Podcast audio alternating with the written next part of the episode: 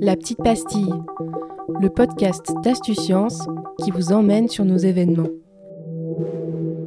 Aude Tadei, euh, je suis co-dirigeante de l'association Initiative. L'association Initiative, c'est une association d'éducation populaire. On peut faire de la couture, du numérique, euh, des expériences scientifiques, euh, apprendre à apprendre. L'échange de savoir est le cœur de l'action d'initiative d'expérimenter autour de la thématique le chaud et le froid pour la fête de la science. Comme euh, on aime euh, vraiment euh, expérimenter, toucher, manipuler.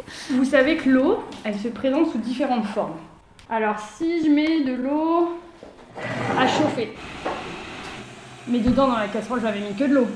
On part de petites expériences, de ce qu'on pourrait dire de la bidouille, avec des choses très très simples du quotidien, pour explorer la thématique et voir un peu comment se comporte euh, l'eau dans différentes euh, situations. Du coup, c'est ça.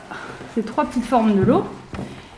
Et chaque passage, on augmente la pression à l'intérieur de la bouteille. Ça veut dire la force qui est à l'intérieur, la force de l'air ambiant, on va dire, euh, sur ce qui est à l'intérieur et augmenter la pression par des petites expériences par touche. C'est-à-dire qu'on s'inscrit, on vient pour une heure euh, expérimenter sur la thématique et essayer vraiment de construire le savoir autour du cycle de l'eau. Et l'eau, elle est vaporisée, on la voit pas.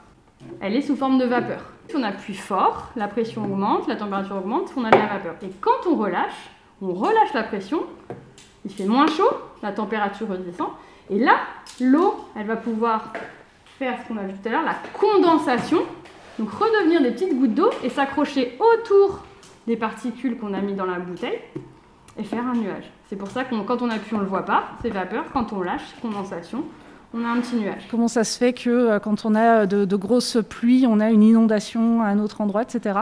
Donc c'est vraiment d'essayer d'utiliser ce savoir et de le mettre en relation avec le, monde qui nous entoure. Nous, ce qu'on aimerait, c'est que le public en fait se rende compte qu'en se questionnant sur des choses toutes simples et avec des petites expériences très très faciles à, réaliser, on peut toucher du doigt des faits euh, expérimentaux et scientifiques qui nous permettent de comprendre le monde qui nous entoure, tout simplement. Retrouvez toutes nos petites pastilles sur écosciences-auvergne.fr et sur toutes les bonnes plateformes de podcast.